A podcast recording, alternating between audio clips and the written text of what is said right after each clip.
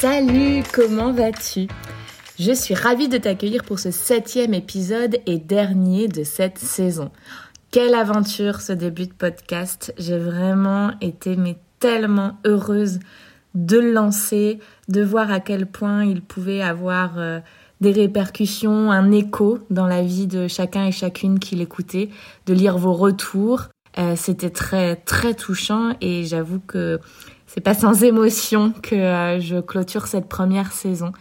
J'y vois tout le potentiel de ce projet. je j'y crois je vois grand et je suis heureuse que toi qui m'écoutes fasses partie euh, de cette aventure parce que elle est importante, elle est belle et elle est prometteuse, j'en suis certaine. Donc euh, reste bien connecté comme disent les vieux parce que pour cet été, euh, je prépare des, des épisodes bonus du sommet Take Féminité que j'avais euh, lancé et animé en mars dernier. Et donc, euh, ce sont des interventions hyper riches et hyper intéressantes que je ne voulais pas perdre comme ça euh, le coup d'une étincelle en quelques jours. Et donc, les voici transformés en épisodes de podcast. Donc, je suis trop heureuse de cette saison bonus estivale. Et puis, ça me laissera le temps de préparer la rentrée aux petits oignons. Alors, sans plus tarder dans cet épisode, je te laisse découvrir l'histoire de Camille, 31 ans, qui nous raconte son parcours teinté de crise compulsive et de culpabilité à penser qu'elle manquait de volonté pour ne pas triturer sa peau parfois des heures durant devant son miroir. Elle apprendra plus tard qu'elle souffrait en réalité de dermatillomanie et de troubles associés comme la peur de rougir et les compulsions alimentaires desquelles elle mettra des années à se sortir. Aujourd'hui, non seulement elle va mieux, mais elle en a écrit un livre magnifique et créé une page Instagram pour que toutes celles et tous ceux qui souffrent de cette maladie sachent le plus tôt possible qu'ils ne sont pas seuls, qu'une communauté existe pour les soutenir et qu'il est possible de s'en sortir.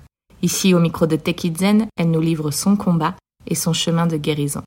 Bonne écoute Bonjour Camille Bonjour Bienvenue sur ce podcast. Merci beaucoup d'avoir accepté l'invitation, parce que je sais que particulièrement en ce moment, tu es pas mal sollicité par les médias, j'ai l'impression. Bah, merci beaucoup de m'avoir invité. C'est toujours un plaisir de pouvoir euh, parler à un micro. Et oui, c'est vrai qu'en ce moment, il y a beaucoup de médias et de, de personnes qui ont envie de parler de dermatomanie. Donc, j'en profite et je trouve que c'est une super initiative. Donc, euh, merci d'y contribuer aussi. Bah, avec plaisir. Euh, est-ce que tu veux te présenter en quelques mots avant qu'on rentre dans le vif du sujet? Oui, bien sûr. Euh, du coup, je m'appelle Camille, j'ai 32 ans, euh, je suis grenobloise et j'habite à Orléans. je travaille dans la communication, je suis à mon compte depuis plusieurs années maintenant.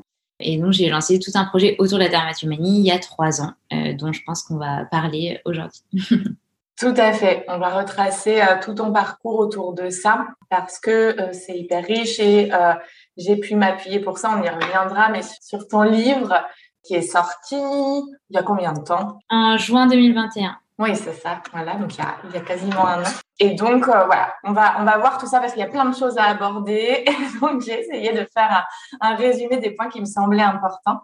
D'abord, pour démarrer, est-ce que tu peux nous dire dans quel contexte familial tu as grandi?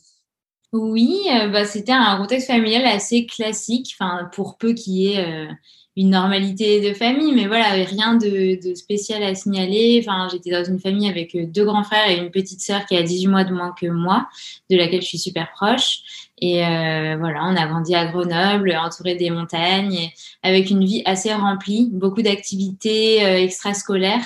Euh, je pense d'ailleurs ça a eu des conséquences par la suite parce que j'ai peu été habituée à me confronter à moi-même et et à un certain vide entre guillemets qui peut être super utile parce que c'est aussi ça qui fait que on va développer son imagination, qu'on va développer le rapport à soi, etc.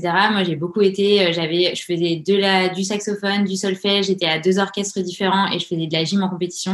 Donc j'avais tout le temps des activités. Euh, et j'étais euh, à côté hyper studieuse. J'étais plutôt euh, un peu l'intello qui était tout le temps dans ses livres. voilà, j'ai toujours adoré lire. J'aimais bien dessiner aussi. Enfin voilà, une vie de petite fille assez remplie quoi. Ok, ouais, active. Oui. Et tu disais que à ce moment-là commence à se dessiner, alors avec le recul aujourd'hui, mais un, un, rôle de petite fille parfaite avec une notion de, bah, effectivement, tu apprends au milieu de tout ça que bah, pour avoir la fierté peut-être de certains adultes, bah, il faut réussir, être dans cette culture de la performance. Bah oui, effectivement, je pense que c'est quand même quelque chose dans lequel on a été élevé avec mes frères et sœurs, euh, parce que mes deux parents sont entrepreneurs, enfin ils sont à leur compte, et du coup ils ont quand même toujours valorisé ce truc de euh, il faut beaucoup travailler pour réussir. Voilà, il y avait vraiment ce truc-là et, et, quelque chose d'assez euh, avoir de l'ambition, être assez euh, faire quelque chose de grand. Enfin, j'ai assez été élevée dans, dans, dans, ce genre de conception et, euh, et c'est vrai que les notes c'était quand même assez important. Il fallait bien réussir, etc. Même si je ressentais pas une pression énorme, je pense que je me la suis mise aussi à moi-même. Hein, mais mais oui, je pense qu'on a été quand même poussé et, et c'était une bonne chose. Enfin, aujourd'hui, ça m'a ouvert plein de portes d'avoir d'avoir été studieuse à l'école, etc.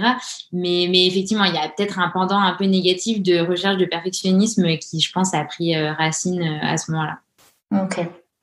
Donc, tu grandis dans, dans ce milieu-là euh, hyper stimulant et, et, plutôt positif. Et tu notes une première transformation des choses à l'arrivée au collège. D'abord parce qu'il est loin, donc c'est un grand changement pour toi, et avec l'arrivée de l'acné.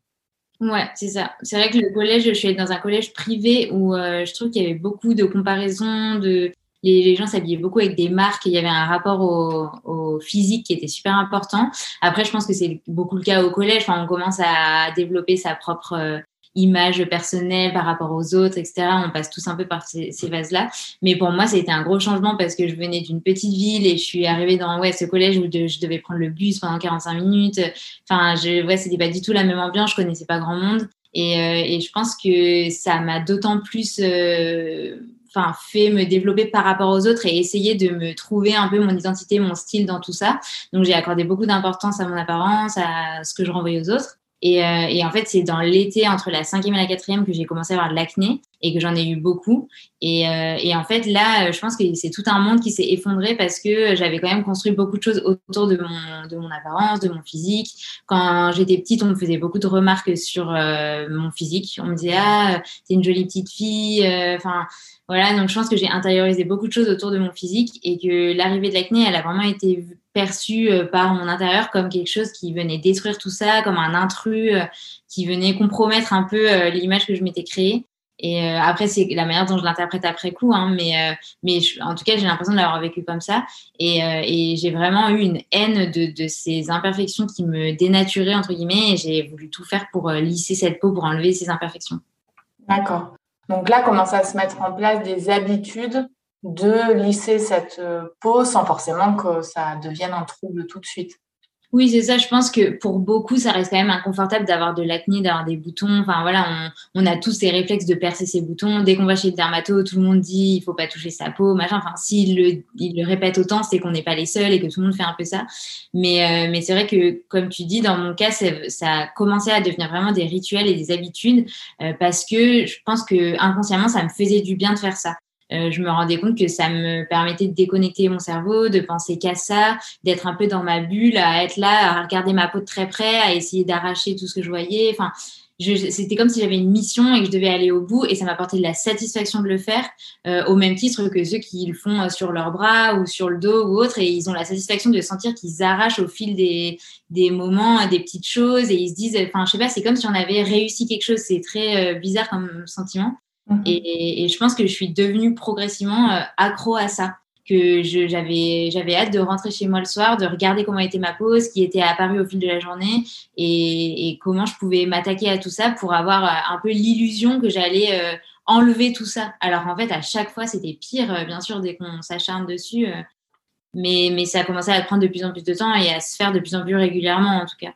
Mmh. Oui, c'est là qu'un cercle vicieux commence à se mettre en place. Ouais, à quel moment est-ce que tu identifies un moment en particulier où ça bascule ou ça vient progressivement? Euh, non, je pense que c'est quand même venu progressivement. Après, je voyais qu'il y avait certains comportements qui n'étaient pas pareils que les autres. Comme euh, j'avais des plaies qui étaient assez profondes. Je me rappelle sur la joue, j'avais gratté une, euh, un bouton de moustique et ça m'avait fait vraiment un grosse croûte. Et euh, j'étais un, c'était l'été où j'avais fait un stage de sport avec une copine et je me rappelle qu'elle m'avait dit mais mais t'as quoi sur la joue Et donc, enfin c'est vrai que ce genre de questions, tout de suite ça me mettait mal à l'aise. Je me disais c'est bizarre en fait ça ça les gens sont euh, attirés par ça, ils trouvent ça bizarre et moi j'ai du mal à l'expliquer donc je voyais bien qu'il y avait un truc qui était pas pas normal et ça c'est arrivé à plusieurs reprises après. Enfin, je suis partie en vacances et euh, j'avais euh, brûlé avec, j'avais tellement voulu nettoyer un, bouton que j'avais percé que j'avais j'avais laissé pendant une demi-heure appuyer un, du coton avec de l'alcool et ça m'avait complètement brûlé la peau. Donc voilà, je voyais qu'il y avait quand même des comportements qui étaient un peu extrêmes, qui avaient des résultats un peu extrêmes. Et surtout, je voyais que je commençais à mentir par rapport à ça et à inventer des trucs. Donc je disais que soit je m'étais cognée contre ma table de nuit euh, en me levant le matin, soit, enfin, donc voilà, je commençais à être dans une situation un peu inconfortable et euh, je commençais aussi à fuir les, regards des autres parce que je me sentais pas à l'aise. Euh, j'avais l'impression que tout le monde regardait que ça et du coup, ben, je commençais à baisser la tête de plus en plus et à me renfermer par rapport à ça, quoi. Ok. D'accord. Donc c'est là que s'installe ce trouble qu'on appelle la dermatillomanie ou la derma, peut-être après on pourra dire pour que ce soit plus simple. Qu'est-ce que c'est exactement ce trouble et comment il se manifeste? Oui, effectivement, je pense que ça a vraiment pris racine là, même si ça a augmenté petit à petit, c'est devenu de plus en plus fort. Mais du coup, la dermatillomanie, c'est un trouble psychique qui touche la peau. Donc, euh, la peau soit du corps, soit du visage, soit les deux et euh, qui est aujourd'hui classé parmi les TOC, même si euh, dans son fonctionnement, ça s'apparenterait plus à un tic parce que c'est plus des impulsions de grattage. Euh, alors qu'un TOC, ça va être un comportement qui se fait en réaction à des pensées. Par exemple, si je ne fais pas ça, il va arriver ça. dans la derma, c'est pas vraiment ça, c'est plus parfois même inconscient. Enfin, c'est des, des, grattages qui vont se faire sur la peau, parfois sans, même s'en rendre compte.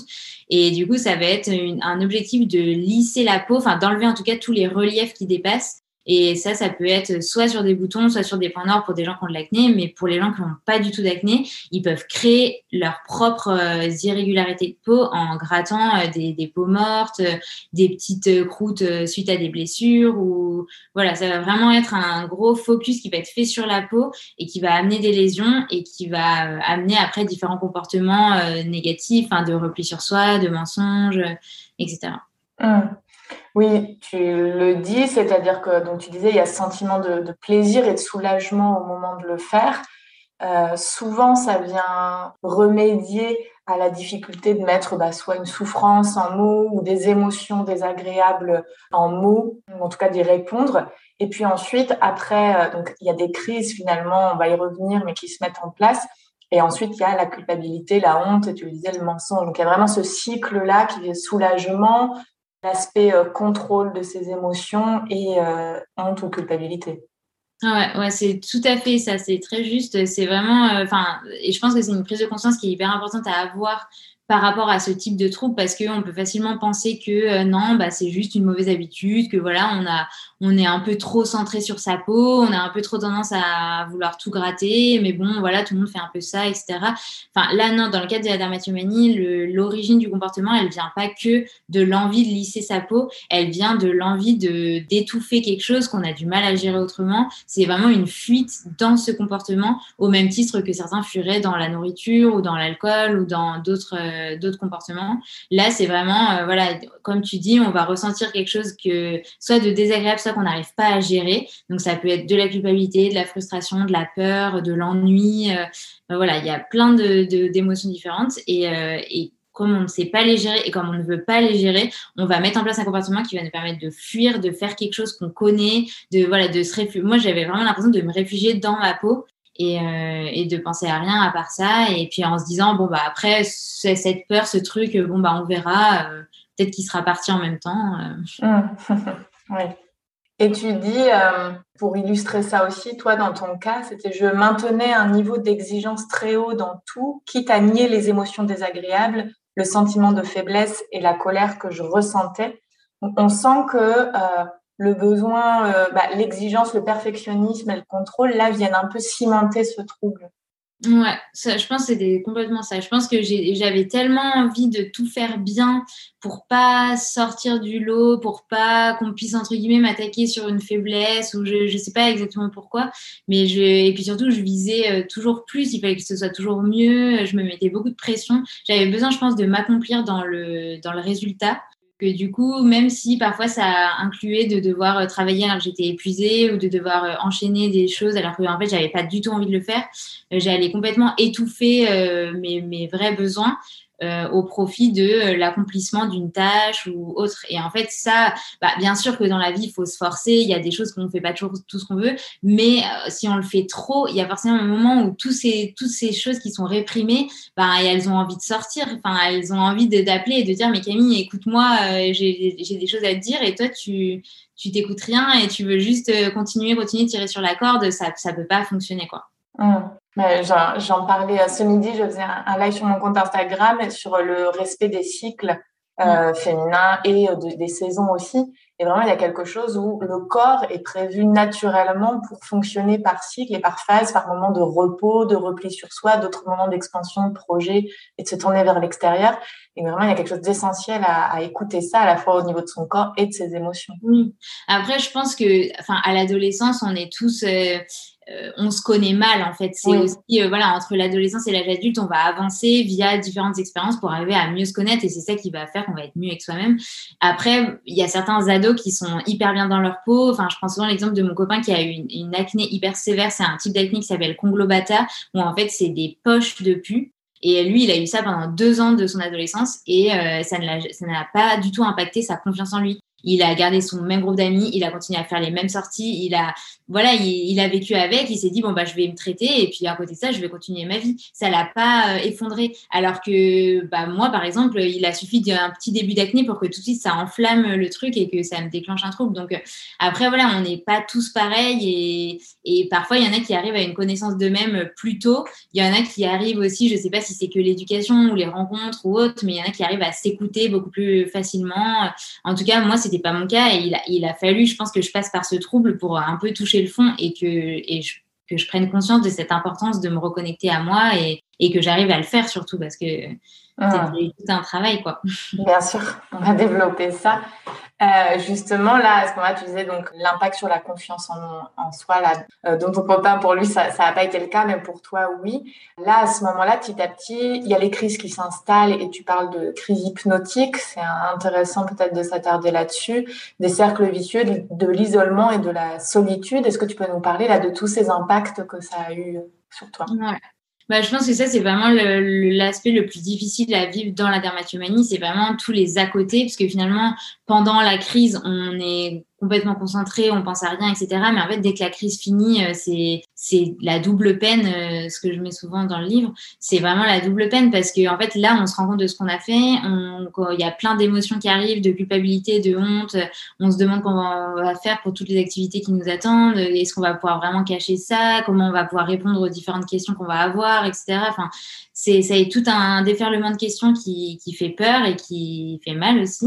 Et pour euh, répondre à ce que tu disais sur le, les crises, oui, enfin, moi je trouve que c'est vraiment un état limite d'hypnose et de transe où euh, on est complètement concentré sur ce qu'on fait et on pense à rien d'autre et on n'est pas conscient du temps qui passe. Par exemple, ça pourrait m'arriver de faire des crises pendant des heures et d'avoir l'impression que j'y avais passé 30 minutes. Et quand je regarde l'heure, je voyais, je me dis, mais c'est pas possible, ça fait trois heures que je suis dans la salle de bain, j'avais vraiment pas, pas vu le temps passer. Et, euh, et j'imagine que c'est la même chose pour ceux qui le font même pas dans la salle de bain, mais qui euh, s'attaquent à leur dos, leurs épaules, etc. Enfin, ils sont, on est concentré sur cette tâche-là et, et rien ne compte autour. Et, euh, et, du coup, c'est en ça, je pense que c'est un truc qui est hyper difficile à vivre parce que surtout que parfois, c'est inconscient, on se rappelle même pas comment la crise a commencé et euh, on se retrouve dedans, on se dit, mais mince, euh, comment ça se fait? Enfin, voilà, tous ces aspects du trouble, je pense qu'ils sont vraiment hyper difficiles.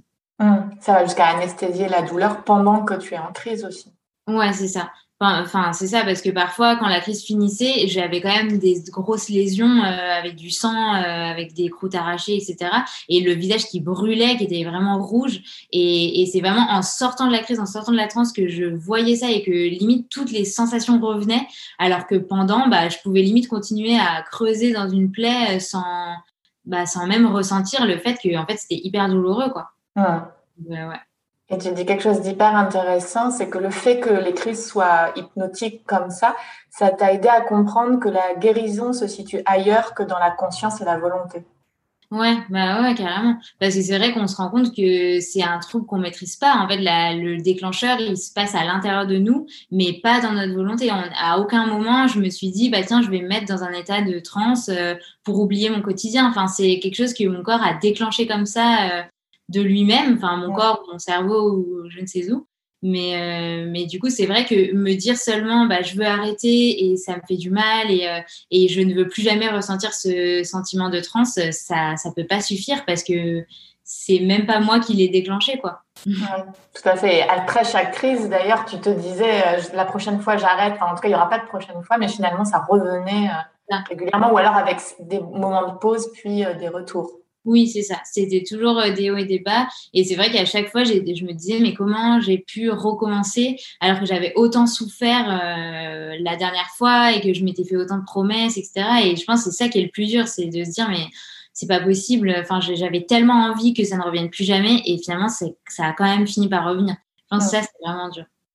Et pour qu'on comprenne euh, l'impact que ça avait dans ton quotidien, c'est que du coup, tu vas mettre en place plein de comportements pour essayer de le cacher euh, aux autres euh, euh, et, d'éviter cette confrontation, comme le, maquillage, annuler des rendez-vous, etc. Et tu dis la derma renvoyait une image de moi fausse, à la fois non respectueuse parce qu'il y avait des retards ou des annulations au dernier moment, hautaine parce que tu pouvais fuir le contact ou faire semblant d'être pressé pour, pour partir rapidement, ou encore superficielle et narcissique, j'imagine, avec le côté maquillage. Ou, euh, donc là, on ressent l'impact très fort que ça a eu.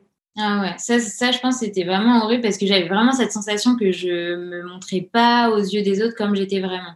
Et c'est vrai que oui, annuler des rendez-vous même euh, une heure avant, parce qu'en fait, juste au, au, dernier moment avant de prendre mes clés, j'étais repassée dans la salle de bain et en fait, j'avais tout, tout arraché, tout, Enfin voilà, et du coup, juste avant, alors la personne parfois s'était déplacée ou autre, j'allais inventer un mensonge pour pas y aller. Enfin, je me disais, mais ça se fait tellement pas, c'est tellement pas moi. Et mais pour autant, bah, je me voyais pas faire autrement parce que je j'aurais pas pu sortir comme ça. Et, euh, et pareil, quand je croisais certaines personnes euh, de qui je pense j'avais peur du jugement ou je sais pas, je me j'avais pas envie qu'elles me voient comme ça, donc je pouvais faire comme si je les avais pas vues. Ou, et voilà, et c'est vrai que le maquillage aussi, je trouve que de nature, je suis quelqu'un de très simple. Euh, je suis attirée par euh, des, bah, tous les sports de nature, euh, être à l'extérieur et pas, pas trop par les fioritures. Je m'en fiche un peu de tout ça. Et c'est vrai que j'ai l'impression que ce trouble, il m'a un peu forcé aussi à faire attention à, bah voilà, à toujours être apprêtée, maquillée parce que c'était euh, j'étais obligée en fait quand et certaines personnes parfois me faisaient des remarques en me disant tu devrais moins te maquiller ça se voit et tout ça. Et en fait j'avais envie de leur dire mais si seulement vous, vous saviez je, moi je rêve de ne pas pouvoir maquiller. Je ça me faisait rêver toutes ces filles qui elles venaient se lever et puis cinq minutes après elles partaient de chez elles elles, elles mettaient un jean voilà moi j'avais jamais été comme ça et je me disais tiens c'est fou c'est ça a l'air trop bien quoi. Mmh.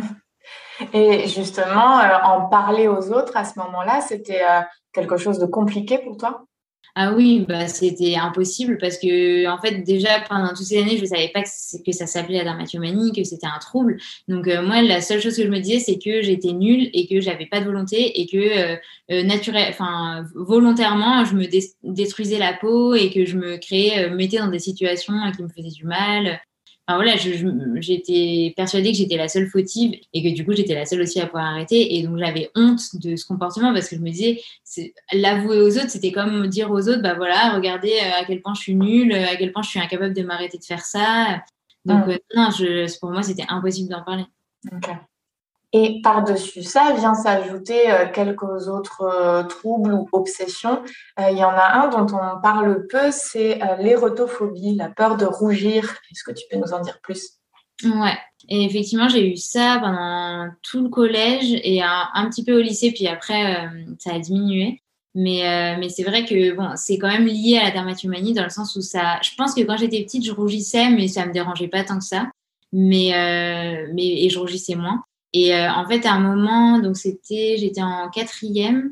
Euh, on était allé faire du ski avec ma famille au printemps et, euh, et donc bon, on sait quand on va à la neige, il y a beaucoup de réverbération du soleil sur la neige et du coup on bronze beaucoup plus. Et, et donc moi à cette époque j'avais donc cette acné, j'avais la dermatomanie qui commençait et tout ça et je m'étais dit ben je, je, vais profiter de ces jours au ski pour bronzer à fond et que et avoir la peau qui sera toute lisse, toute belle, voilà de plus avoir de boutons, etc. J'étais persuadée en tout cas que ça allait marcher comme ça. Sauf que du coup, j'ai pas du tout mis de crème. Euh, j'ai vraiment, je suis restée au ski toute la journée alors qu'il faisait hyper chaud, etc. sans crème. Et en fait, le soir, j'ai eu un, énorme coup de soleil qui s'est transformé finalement en brûlure au second degré. Donc j'avais le visage rempli de cloques. Et, euh, et, en fait, suite à ça, ma peau s'est énormément fragilisée et j'ai rougi encore plus vite parce que je pense que, je sais pas, j'avais dû détruire une couche euh, super superficielle de ma peau. Et, euh, et, donc là, ça a été vraiment horrible parce qu'en fait, dès que j'avais une émotion, je le, je le sentais surtout, j'avais vraiment ces flushs où j'avais tout le visage qui devenait rouge et, et je, je, m'imaginais ce que les autres devaient voir. Et je, m'imaginais avoir une tête comme une tomate. Et en fait, plusieurs fois, on m'avait fait cette remarque aussi en disant, ah, t'es toute rouge, etc. Et surtout que vu que je me maquillais euh, à cause de la dermatomanie que je savais pas me maquiller, j'avais vraiment des taches de correcteur qui ressortaient encore plus quand tu rougis. Euh, parce que du coup, bah, c'était plus adapté à la couleur de ma peau. Et, et, du coup, c'était vraiment un cercle vicieux. J'avais une, ça, ça m'a encore plus replié sur moi-même parce qu'en fait, je j'avais plus envie de parler euh, quand il y avait un groupe, par exemple, parce que je me disais, mais si je parle et que je rougis, ça va être horrible, tous les yeux sont braqués sur moi. Enfin, et j'ai commencé à, développer aussi une obsession euh, par rapport à ça. Ça a été vraiment dur. Et d'ailleurs, tu parles dans ton livre que malgré cette conséquence-là, euh, ça t'a pris énormément de temps avant de comprendre que les rayons du soleil n'étaient pas forcément tes alliés. Ah ouais, complètement. Oui, c'est clair. C'est, pendant des années, je, restais persuadée que le, être bronzé, ça allait améliorer ma peau, alors qu'on sait aujourd'hui que les UV, c'est la première cause de vieillissement cutané, euh, que ça sert à rien d'investir dans n'importe quelle crème euh, anti-âge, hydratante ou anti-tache ou quoi que ce soit, parce qu'en fait, le soleil, c'est déjà le premier responsable de tout ça. Donc, si on s'expose et qu'on met pas de crème solaire, bon, bah, on peut ne mettre aucun autre soin, de toute façon, ça Et, surtout qu'en plus, euh, voilà, même les tâches, par exemple, c'est vraiment quelque chose euh, que tout le monde essaie de se débarrasser des tâches, mais les soleils, c'est le premier responsable. Et surtout quand on a de l'acné, le, soleil, ça peut vraiment faire fixer des taches sur le visage qui sont liées à des boutons. Et en plus, il y a un effet rebond de l'acné quand on s'expose au soleil, parce que quand on s'expose, la peau s'épaissit et euh, dès qu'on repère entre guillemets le bronzage, qu'on n'est plus au soleil, en fait tout tout va revenir et souvent c'est pire. Donc euh, voilà, il y a plein de conséquences et, le problème c'est que souvent les, les, problématiques de liées au soleil, elles arrivent un peu plus tard. C'est pas parce qu'on va ne pas faire attention pendant deux, trois, quatre étés, on est encore jeune, la peau elle se répare bien, etc. Mais en fait à terme on commence à voir tout de suite les, les effets. Et moi j'ai eu un mélanome, donc c'est un cancer de la peau lié au soleil, heureusement de catégorie 1, mais ça reste quand même un mélanome sur un grain de beauté que j'ai dû faire enlever. Et aujourd'hui j'ai un mélasma, euh, donc c'est des taches sur le front et sur le dessus de la lèvre, euh, des taches brunes qui sont liées au soleil et qui pour le coup ne partiront pas. Enfin, je suis allée voir un dermatologue qui m'a dit peut-être que dans 15 ans, ça pourra partir, mais il n'y a rien à faire pour ça. Et ça, je sais que c'est vraiment lié au fait que ma peau, elle a été tellement fragilisée par les expositions, les grattages, tout ça, qu'à un moment, forcément, euh, le, capital soleil et toute sa protection, euh, ils sont plus efficaces, quoi. Donc, c'est quelque chose qu'il faut vraiment prévenir. Il vaut mieux prévenir que guérir par rapport au soleil. Et enfin, vraiment, c'est hyper important de d'y penser quoi. Même si tout le monde se dit non mais être bronzé c'est beau machin. Mais en fait être bronzé de toute façon ça va durer deux trois semaines et c'est pas ça qui va faire euh, la différence. Oui, c'est important. En plus on sait que ce sont des modes euh, soit c'est plus euh, c'est mieux vu d'être très bronzé soit très blanc selon les cultures selon les endroits. Donc bon là on voit qu'effectivement c'est contre-productif et en plus très dangereux pour la peau. Donc il faut y faire très attention. Carrément. Et ensuite, autre trouble qui vient s'ajouter, là, c'est autour de 2007 notamment, le fait que tu te mettes à faire attention à ce que tu vas manger. Donc là, on est encore dans le contrôle de l'image euh, que tu vas avoir sur ton corps et de, contrôle à ce niveau-là. Mais euh, il y a effectivement ce comportement, euh, restriction compulsion là aussi, et puis euh, euh, vomissement, culpabilité, j'imagine, euh, derrière.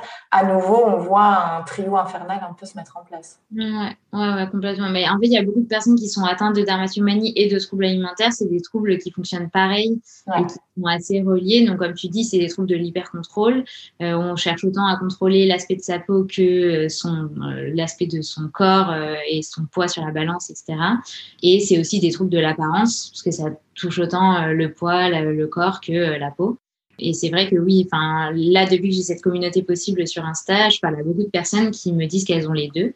Euh, donc c'est assez fréquent. Et donc effectivement, chez moi, ça a commencé par une volonté de vouloir perdre du poids, mincir, donc contrôler mes apports, contrôler mon appétit entre guillemets. Et ça a duré quelques mois, j'ai perdu du poids. Et en fait, après, tout de suite, j'ai eu un rebond avec des, des pulsions d'envie de, nourriture, parce que je pense que mon corps se sentait frustré, avait vraiment besoin de certains apports que je ne donnais pas. Et, euh, et là, j'ai pas supporté ça parce que j'avais trop peur de regrossir j'avais pris goût au fait de vouloir mincir, etc. Et du coup, je suis tombée dans l'extrême avec la boulimie, où c'était du coup des grosses crises de compulsion alimentaire avec des vomissements pour être sûr de ne pas reprendre le poids. Et, euh, et, ça, ça a été quand même très euh, délétère et très grave parce que les vomissements, c'est c'est délétère à plein de niveaux. Enfin, ça abîme les mailles des dents, ça abîme l'estomac, la sécrétion d'acide chlorhydrique, l'œsophage. Enfin, voilà, il y a beaucoup, beaucoup de problématiques liées à ça. Et malheureusement, j'en prenais pas du tout conscience. Et, et c'est vrai que pendant des années, j'ai eu ces deux troubles qui jouaient un peu au ping-pong, euh, soit la dermatomanie, soit la boulimie. C'était vraiment mes deux refuges euh, et ça a été extrêmement difficile de me départir des deux. Et c'est vraiment quelque chose, enfin, en fait, quand on touche à son rapport à l'alimentation, c'est très, très, très compliqué après de s'en sortir et c'est vraiment quelque chose. Enfin, je, souhaite à toutes les personnes qui nous écoutent de ne jamais tomber dans les troubles alimentaires parce que c'est très, très euh, mauvais, quoi. Et puis de faire attention euh, aux remarques et à ce qu'on peut normaliser, parce que tu le disais, petite, on te faisait beaucoup de, alors de compliments sur ton physique, mais on notait euh, ton physique. Ensuite, euh, il y avait quelque chose de l'ordre, bah, oh, bah, arrête de toucher tes boutons, pris comme une mauvaise habitude. Et puis pour l'alimentation, tu disais que c'était assez normalisé de faire attention à ce que tu voulais manger. En fait, pour les autres, c'était pas choquant. Ah oui, carrément. Oui, c'est clair. Et je pense que, enfin, de base, j'ai de la chance parce que je stocke pas beaucoup. Je pense que j'ai pas un métabolisme trop compliqué. Euh, voilà, je vais pas grossir beaucoup, etc. Mais, mais voilà, j'imagine que pour plein de personnes, que ce soit euh, si elles sont un peu en surpoids et que tout de suite elles perdent du poids et qu'on leur fait des compliments sur ça, ben après, ça, toi, ça te pousse à vouloir plus mincir. Alors en fait, une de mes clés de guérison, ça a aussi été de comprendre que déjà, on a tous un certain métabolisme et il y a certaines personnes qui ont un haut du corps très fin, un bas du corps plus développé. Et en fait, ce sera toujours comme ça. Elles n'auront jamais des jambes de Kate Moss. Et pour autant, en as d'autres, elles sont hyper maigres et elles n'arrivent pas à grossir. Et en fait, il y a un moment, il faut aussi respecter sa, sa physiologie et ne pas. en fait, c'est une hérésie de montrer qu'un seul type de corps euh, qui est mis en avant dans les, dans les médias, parce qu'en fait, on, on, ne pourra jamais tout savoir ce corps-là. Et ça sera, en fait, on se rend malade à vouloir rentrer dans un moule qui n'est pas le nôtre, quoi. Bien sûr. Donc, euh, Justement, tu parlais de première clé de prise de conscience. Il y en a deux qui m'ont marqué dans ton évolution. La première, tu disais, euh, c'est euh, le fait d'avoir travaillé en tant que serveuse. Ça paraît anodin, mais là, ça t'a fait prendre conscience que finalement, euh, le perfectionnisme n'était pas nécessaire, n'était pas utile partout. Ouais, bah c'est vrai que la restauration, ça m'a vraiment beaucoup aidé à plusieurs niveaux, mais sur ce point-là, oui, c'est aussi le fait de de dire ben il faut fait est mieux que parfait. Enfin en fait euh, on a plein de clients à servir, on a plein de choses à faire et en fait oui ben on va faire de notre mieux. Parfois les gens attendent mais bon euh, voilà, dans tous les cas, on peut pas se dupliquer. Enfin, à l'époque, j'étais avec quelqu'un dans ce resto qui était très, euh, lui, ça faisait 30 ans qu'il était là-dedans, il avait vraiment de la bouteille, etc. Et, on sentait qu'en fait, s'il y arrivait, c'est parce qu'il prenait du recul, en fait, face aux choses. Il était là, non, mais attends, c'est bon, ils vont attendre. Moi, parfois, j'arrivais, j'étais là, euh, paniquée. Euh, et il me disait, ou parfois, je sais pas, il y avait quelque chose qui avait été mal fait. Il me dit, mais c'est bon, t'inquiète pas. Enfin, voilà, donc effectivement, ça m'a appris à lâcher du lest et à essayer de prendre du recul, quoi, et d'essayer de, voilà, de, faire de son mieux, mais pas de faire parfaitement, quoi. Oui, tu dis, le, le plus important, c'est d'être rigoureuse et, affirmée. Enfin, en tout cas, c'est ça qu'il faut travailler. Et je trouvais ça intéressant parce que c'est vrai qu'on on peut être euh, nombreuses et nombreuses à, à, chercher à vouloir que tout soit parfait pour lutter contre l'échec et tout ça, mais il y a des, vraiment des notions où il va falloir développer d'autres caractéristiques qui sont plus importantes. Ouais, carrément, complètement. Et il y a aussi une deuxième prise de conscience.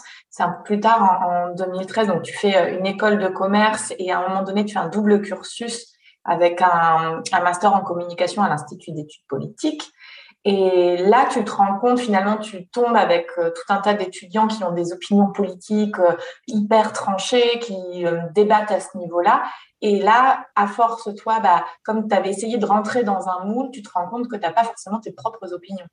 Ouais, c'est ça. Je me suis. Bah, je pense qu'il y a deux trucs. Il y a, le fait effectivement d'avoir voulu m'adapter et rentrer dans un moule qui a fait que du coup, j'ai jamais développé mes propres intuitions. J'ai toujours un peu suivi euh, ce que faisaient les autres, mes copines, etc. Même si, bah, encore une fois, c'est un comportement assez classique d'adolescent. Mais moi, je pense que ça a été un peu poussé à l'extrême et que voilà, j'ai pas développé ma propre personnalité. Et euh, il y a aussi l'autre chose, c'est que j'étais vraiment perdue aussi dans ma tête, dans mes troubles. J'ai l'impression que je vivais par mes troubles, que c'était ça qui, occupait toutes mes pensées. C'était la derma, la boulimie, l'apparence de ma peau, comment j'allais cacher les trucs, euh, mon corps, comment je pouvais perdre du poids, etc. Et en fait, c'était ça qui tournait en boucle et qui, comme un nuage qui était en permanence au-dessus de ma tête et qui me parlait, qui me parlait, qui me parlait et qui du coup m'empêchait de voir euh, tout le reste, quoi. M'empêchait de m'intéresser aux actualités, à de développer mes vrais goûts musicaux avec des choses qui m'intéressaient plus que d'autres. Enfin voilà, je pense que j'étais complètement coupée de tout et, que je vivais à travers mes troubles et ça, prenait, ça a pris énormément de place. Et, effectivement, quand je suis arrivée à Sciences Po Lyon, euh, je me suis dit, oula, enfin moi je suis incapable de tenir un débat, de faire ce genre de choses. J'ai pas d'avis sur les choses, quoi. Mmh. C'est hyper intéressant. Le temps qu'on peut perdre, alors à plus ou moins grande échelle forcément, mais à se concentrer sur euh, euh, les mauvaises choses finalement. Ouais, complètement. Et à un moment donné, donc, va s'amorcer la guérison. Alors, elle se fait en énormément d'étapes euh, et de temps, bien sûr. Est-ce qu'il y a des choses, je sais que je crois que c'est une amie qui t'a poussé à un moment donné à aller consulter. Est-ce que c'est à peu près à ce moment-là, tu oses un petit peu plus en parler et euh, tu oses aller consulter qu'il y a une étape de plus franchie vers la guérison? Ben, comme tu dis, je pense que c'est effectivement une succession d'étapes et c'est quelque chose qui m'a beaucoup aidé aussi, c'est de comprendre qu'il n'y aurait pas de déclic. Et je pense que pendant des années, j'ai attendu un déclic, j'ai attendu la crise de trop qui ferait que voilà, c'est bon, ce serait la dernière, je serais allée trop loin, etc. Et en fait, ça, c'était quelque chose qui me détruisait parce que j'attendais un déclic qui tombe du ciel et qui finalement m'empêchait de mettre en place euh, tout ce qu'il fallait pour qu'il arrive, quoi. Parce qu'il y aura jamais de gros déclics. Enfin, honnêtement, dans tous les troubles psy, enfin, à part s'il y a vraiment un truc énorme, enfin, je sais pas que, enfin, honnêtement, je pense même pas. Je pense qu'il y aura, il y aura pas de gros déclic. Il faut vraiment agir, il faut mettre en place des choses, il faut essayer de s'observer, de comprendre, etc. Et, euh, et, ça, je pense que, en fait, au fil de mes échecs personnels, à, force de me faire des promesses, demain j'arrête, etc., comme on disait, voir que ça marchait pas, je me suis dit, il y a un moment, il faut que tu de compter sur ça. Il faut que tu mettes en place des choses. Et donc, effectivement, le fait d'aller me faire aider par quelqu'un, ça a été une étape énorme parce que finalement, quand on est face à soi-même, il y a plein de choses qu'on on analyse mal parce que, enfin voilà, c'est comme quand on doit faire un énorme calcul dans sa tête en calcul mental, euh, on n'arrive pas à le faire. Alors que dès qu'on le pose sur papier, qu'on arrive à voir, avoir du recul sur les choses, là, c'est plus simple. Et ben, c'est pareil avec quelqu'un qui est en face de nous et qui va nous permettre de nous poser les bonnes questions, de se dire, ah oui, ça, en fait, c'est vrai que j'avais jamais vu les choses comme ça. Peut-être que c'est ça qui va nous inviter à faire certaines choses, peut-être parler de certaines choses avec nos parents, avec des proches, euh, éclaircir certains points, euh, se confronter à des situations difficiles, etc. Et euh, après, voilà, la thérapie, ça n'a pas été toujours facile. La première thérapie que j'ai faite, je pense que j'étais pas vraiment prête à aller mieux. Donc, je mettais pas en place tout ce qu'il fallait pour que ça marche, etc. Je l'ai plus fait un peu comme ça euh, pour voir. Mais après, j'ai refait une thérapie puis une autre. Et de chacun de ces rendez-vous, de chacune de ces rencontres, j'ai pu tirer des choses. Et voilà, j'aime bien dire que la thérapie, c'est vraiment, enfin, le, chemin de guérison, plutôt, c'est vraiment comme un grand couloir noir. Et tout ce qu'on fait pour aller mieux, ça nous allume des petites lumières qui nous permettent d'avancer à chaque fois un peu plus loin. Euh, que ce soit, voilà, une rencontre, euh, un nouveau thérapeute, un nouvel exercice qu'on va mettre en pratique, une décision qu'on va prendre dans sa vie, euh, toutes les choses qu'on peut faire pour nous aider par rapport à ça et comprendre aussi que finalement la dermatomanie c'est pas c'est le symptôme de quelque chose qui va pas. C'est ça sert à rien de rester focalisé sur sa peau sur ses imperfections sur ça. Enfin bien sûr, il y a un travail à faire sur ça. Moi, j'ai fait un gros travail sur mon rapport au miroir, à ma peau, me regarder différemment, etc. Mais le gros du travail, il se fait surtout sur le rapport qu'on a avec soi-même, sur pourquoi en fait on est, on, refoule certaines émotions, pourquoi on est trop perfectionniste, pourquoi on se met une telle pression, euh, pourquoi on a du mal à être face à soi-même, euh, pourquoi on supporte pas de s'ennuyer. Il y a, des grosses questions clés comme ça qu'il faut un peu aller attaquer. Et, en fait, quand on attaque ça, finalement, petit à petit, on, on est plus en phase avec soi-même, on se sent mieux avec soi-même. Et en fait, on a moins besoin de se réfugier dans ces comportements-là qui servent à, à annihiler euh, certaines choses désagréables. Quoi.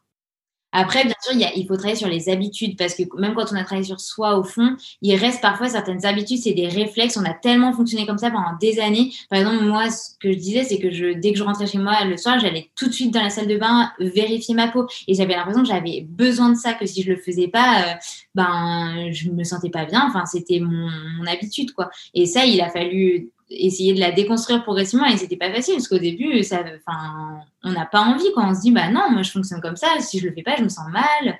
Et, progressivement on se rend compte qu'on en est capable en fait. Euh, voilà c'est des petites étapes progressives. Plus tu consolides euh, un côté euh, de, la compréhension de toi et de pourquoi tu fais les choses plus le besoin de répondre à cette méconnaissance de toi diminue. Bah ouais c'est ça exactement. Ouais et euh, il y a un paragraphe là dans ton livre que j'avais trouvé très bien écrit. C'était pour amorcer mon chemin de guérison, j'avais besoin d'en prendre conscience, reconnaître ma souffrance et me l'autoriser ne pas la nier sous prétexte qu'il y a pire dans le monde ou toute douleur, car toute douleur est légitime. Donc ça, c'est important. Effectivement, c'est pas parce qu'il euh, y a pire ou qu'on n'a pas l'impression d'avoir euh, une justification à notre souffrance qu'il faut pas euh, bien la reconnaître et se faire aider. Arrêter de croire que cette petite voix qui me faisait miroiter que lorsqu'on veut, on peut, c'était plus compliqué que ça. Et prendre conscience aussi que cela prendrait du temps et que je n'y arriverais pas seule. Donc effectivement, là, on voit bien les prises de conscience différentes. C'est pas qu'une question de volonté. Et il va forcément falloir s'ouvrir ou à des professionnels ou en tout cas notre entourage aussi pour euh, amorcer euh, ce chemin de la guérison. Ouais, complètement. Et tu parles de trois prises de conscience principales. C'est mon corps est un tout. Mon alimentation influence l'état de ma peau, mais aussi mon équilibre psychique et tout ce que je pensais connaître sur l'état de ma peau était erroné. Ouais, c'est vrai que ça, ça a été une grande phase de chamboulement pour moi. C'est de, effectivement, de comprendre qu'en fait, euh, dans notre corps, tout est lié. Par exemple, quand on a un trouble psy, en fait, parfois, certaines choses se jouent dans notre système digestif. Que, en fait, toutes les douleurs qu'on peut ressentir, quelles qu'elles soient, elles impactent tout notre corps. Euh, si on a des douleurs articulaires, ben, ça peut aussi venir de notre système digestif ou de notre système euh, psy, euh, parce que trop de stress, parce que trop d'acidité, entre guillemets, etc. Enfin, voilà, tout est lié dans le corps et de reprendre conscience de ça, ça m'a permis de voir ma peau différemment, de voir mon état psychique aussi différemment, parce que je me suis dit, en fait, il suffit pas que je me focus sur des crèmes pour ma peau ou sur, je sais pas, par exemple, méditer. En fait, il fallait que j'attaque l'équilibre complet de mon corps. Il fallait que je sois assez en mouvement pour que mon corps euh, soit bien. Il fallait que je mange assez bien. Il fallait que je m'hydrate assez. Il fallait que je me détende assez, que je dorme assez. En fait, ça, c'est des piliers de santé qui, quand ils sont pas respectés, ils vont amener des déséquilibres euh, forcément sur le long terme, que ce soit des équilibres psy ou euh, physiques. C'est, on est tous programmés pour, voilà, comme un manuel de voiture, il y a des règles à respecter, mais nous, notre corps humain, c'est pareil. Sauf que on a un peu tendance parfois à croire qu'on peut faire ce qu'on veut. On se dit, oh, mais c'est bon, ça va passer. Bah, pendant euh, toute une période, euh, voilà, je n'ai pas le temps de dormir, bah, ça, va le faire. Quoi. Mon corps, il va suivre, etc. Donc oui, peut-être qu'il va suivre. On a une résistance plus ou moins grande à ça. Mais il y a un moment, quand on tire trop sur la corde et qu'on ne respecte pas ces piliers de santé, euh, bah, tout est lié et il y a forcément, il y aura forcément une répercussion quelque part. Et donc, par rapport à l'alimentation, bah, c'est la même chose. Avant, j'ai toujours bien mangé, mais j'avais pas de connaissances vraiment sur ça, sur l'impact des aliments, comment bien se nourrir, comment, euh, de quoi le corps a besoin pour bien fonctionner. Et quand j'ai commencé à m'intéresser à ça, je me suis rendu compte que voilà, il y avait une variété de minéraux, de nutriments qu'on pouvait trouver dans des sources euh, diverses et que chaque minéraux et nutriment pouvait apporter certaines choses particulières, par exemple euh, sur notre mémoire, sur notre état de bien-être, sur notre résistance au stress. voilà, il y a plein de choses qui, en fait, si on alimente une alimentation la plus diversifiée possible, on va couvrir euh, un maximum de besoins de notre corps et de notre esprit. Et, euh, et avoir cette conscience-là, ça, invite d'autant plus à manger varié, à se renseigner sur les propriétés des aliments, à, se dire ah, j'ai envie de tester plein de choses, que je sais que ça m'apporte ici ou ça. Et, et en fait, aussi sur notre peau et sur notre état mental. Enfin, par exemple, aujourd'hui, on sait que un excès de consommation de sucre, ça peut avoir des répercussions sur l'état de la peau, sur une surproduction de sébum, par exemple, qui peut amener plus d'acné, mais aussi sur des comportements d'agressivité, de colère, etc. Moi, je m'étais rendu compte que quand je mangeais moins de sucre le soir, j'avais moins de crises. Donc après, voilà, c'est plus ou moins, euh, je n'ai pas fait mon propre cobaye, je me suis pas fait d'études de prise de sang, etc. pour voir, mais en tout cas, ça a été un ressenti personnel de voir que euh, j'avais l'impression que quand je mangeais beaucoup de sucre le soir, je sais pas, c'était une excitation ou je sais pas, mais j'allais plus avoir tendance à faire une crise, à me mettre dans des états pas possibles au niveau psychologique. Et pour la dernière prise de conscience sur le soin de la peau, c'est effectivement me rendre compte que euh, je connaissais pas du tout les ingrédients des produits. Je n'avais jamais fait euh, attention à ça, aux compositions, à comment choisir un bon produit et rien que la base, comment identifier mon type de peau. Euh, Est-ce que finalement j'utilisais des produits qui étaient adaptés à ma peau? Euh, Par exemple, souvent on croit que quand on a des boutons, on a une peau grasse. Alors en fait, ça c'est vraiment une mauvaise connaissance. Il y a des personnes qui ont une peau très sèche et qui ont des boutons. Donc, euh, si on, et si on a une peau très sèche ou normale et qu'on utilise des produits pour peau grasse qui sont parfois euh, assez euh, euh, forts, desséchants, etc., en fait, on peut déstabiliser complètement l'équilibre de sa peau et euh, avoir d'autant plus de boutons parce que la peau va se protéger en surproduisant du sébum qui peut boucher les pores, amener à des boutons, etc. Donc vraiment, identifier son type de peau, trouver des produits qui sont adaptés autant au niveau cosmétique que maquillage, c'est super important. Et ça, ça a été une grosse recherche que j'ai faite parce que ça m'a beaucoup intéressé. Et dans, ton livre, il y a plein de choses que tu développes en termes de l'alimentation, des conseils pour la peau, tout ça. C'est extrêmement intéressant. Et il y a une chose là, euh, en termes de clés pour, euh, pour finir euh, là-dessus, c'est que tu disais, moi j'ai pas fait mon propre cobaye, mais j'ai l'impression que ça fait partie de ta guérison peut-être de la guérison en général, c'est de faire des essais-erreurs finalement en permanence. Je teste cette astuce, celle-là, celle-là, celle-là, cette alimentation, cette et je remarque que sur moi, ça a tel type de conséquences, que ça fonctionne ou pas. Je pense notamment, par exemple, quand tu as testé les faux ongles, euh, que pour toi ça a marché, mais que pour d'autres c'est pire.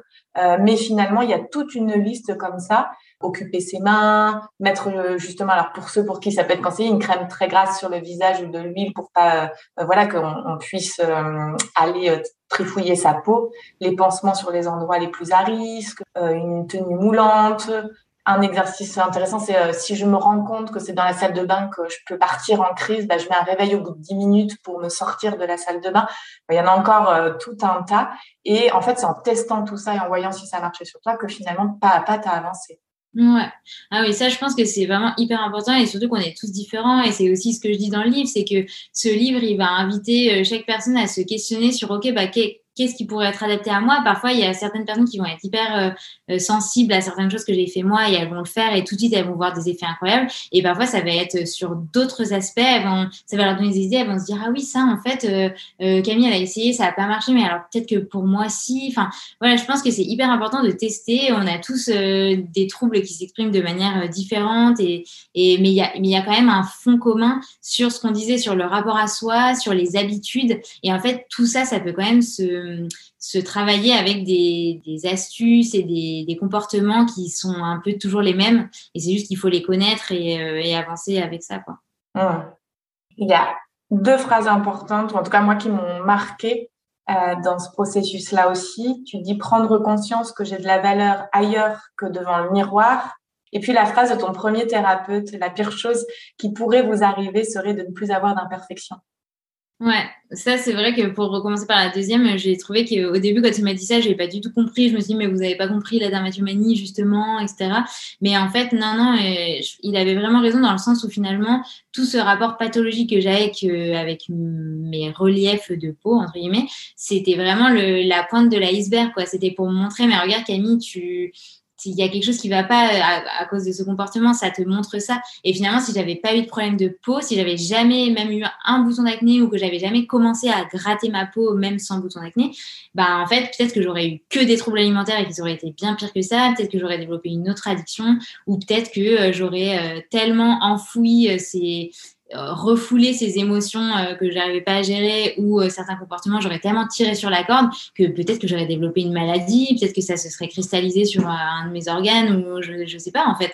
Donc finalement, la dermatomanie, ça a été vraiment la, la face immergée de l'iceberg qui m'a permis de me c'est comme on dit aussi l'arbre qui cache la forêt. Enfin, en fait, euh, on peut se dire que l'arbre euh, qui cache la forêt, c'est juste ça le problème. C'est oui, bah, tu as, tendance à un peu trop triturer ta peau. Mais en fait, derrière cet arbre, il y a une forêt énorme que tu veux pas, pas aller voir. Et là, j'ai été forcée d'aller la voir. Et enfin, aujourd'hui, bah, c'est ce que je dis aussi à la fin du livre c'est que je dis merci à la Dharma parce que je sais pas quelle personne je serais si j'avais pas eu ça. Ça m'a tellement forcé à me poser des questions sur moi-même, à avancer, à travailler, etc.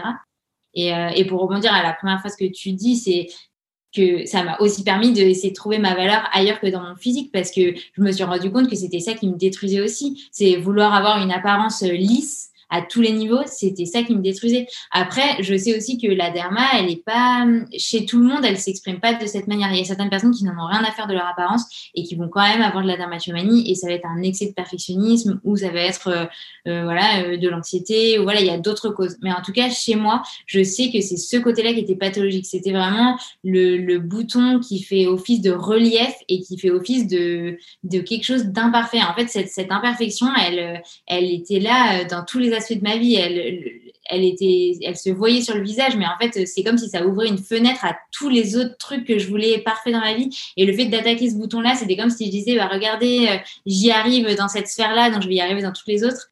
Euh, je pense que voilà, ça a été aussi euh, un gros travail sur ça, sur accepter l'imperfection dans tous les domaines possibles.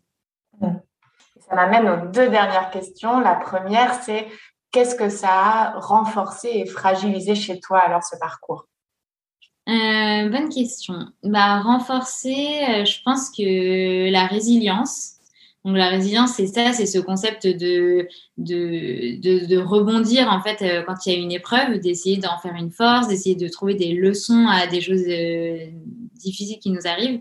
Je pense que ça, c'est vraiment une qualité que j'ai et que la Derma m'a permis de développer encore plus. Parce qu'aujourd'hui, sur plein d'aspects de ma vie, dès qu'il m'arrive quelque chose de difficile, je me dis toujours, rien n'arrive jamais par hasard. Si ce truc est arrivé, c'est parce que je dois en tirer quelque chose. Euh, enfin, c'est pas grave. Euh, voilà, la vie, c'est des hauts et des bas. Et, et voilà, je pense que ça, la Dharma, ça m'a vraiment appris ça parce que je me suis rendu compte qu'en fait, c'était que dans, dans ces hauts et ces bas que, que j'avançais, en fait. Donc, finalement, dans la vie, c'est pareil. Euh, ouais, je pense que la résilience, oui. Et après, bah, du coup, c'est un peu relié, mais je dirais peut-être la souplesse parce que je pense que avant la derma, je me destinais à être quelqu'un d'assez rigide, euh, rigide surtout en fait, parce que je voulais tellement rentrer dans un cadre que je vous, enfin voilà, j'étais trop dans le il fallait que tout soit hyper bien organisé, il fallait toujours cocher tous les trucs comme il fallait, euh, fallait qu'au niveau du style, ce soit nickel. Euh, enfin voilà, je pense que j'étais trop carrée et, euh, et c'était ça qui m'empêchait d'être bien parce que j'arrivais pas à accepter que parfois les choses elles se passent pas comme prévu ou, ou voilà, qui a, parfois il y a un petit grain de sable dans, dans, le rouage, mais en fait finalement ce grain de sable parfois il amène un truc encore mieux que, que ce qu'on avait prévu quoi. Donc je pense que ça euh, c'est ça a été une grosse euh, grosse leçon et qui me sert aussi beaucoup aujourd'hui parce que je pense qu'avant quand j'avais prévu quelque chose et que ça se faisait pas comme je l'avais prévu, c'est ça me déclenchait beaucoup d'émotions désagréables. Enfin, je me disais mince, j'avais de la déception, j'étais un peu perdue parce que c'était un truc que je contrôlais pas. Alors qu'aujourd'hui, je vais peut-être plus me dire ah bah c'est cool aussi. Enfin voilà, j'avais pas prévu ça. On va voir ce que ce que ça apporte quoi. Et du coup, ben, ça empêche aussi à toutes ces émotions un peu euh, désagréables d'arriver parce que je me dis, euh, bah voilà, en fait, il n'y a pas d'émotions désagréables, je vais juste voir euh, ce qui arrive. Ouais, j'irai pour les deux, les deux choses que ça m'a apporté, c'est ça. Et les deux choses qui m'ont fragilisé, bah, je pense qu'il y a quand même un rapport à moi qui, euh, qui est plus fragile. Enfin, je pense que surtout peut-être un rapport au changement. Euh, il y a quelque chose qui me fait assez peur, c'est de vieillir. Je pense euh, comme pas mal de personnes. Je pense qu'il y a, ouais, un... j'essaie de me détacher vachement de mon physique parce que je sais que c'est aussi ça qui m'a permis d'aller mieux.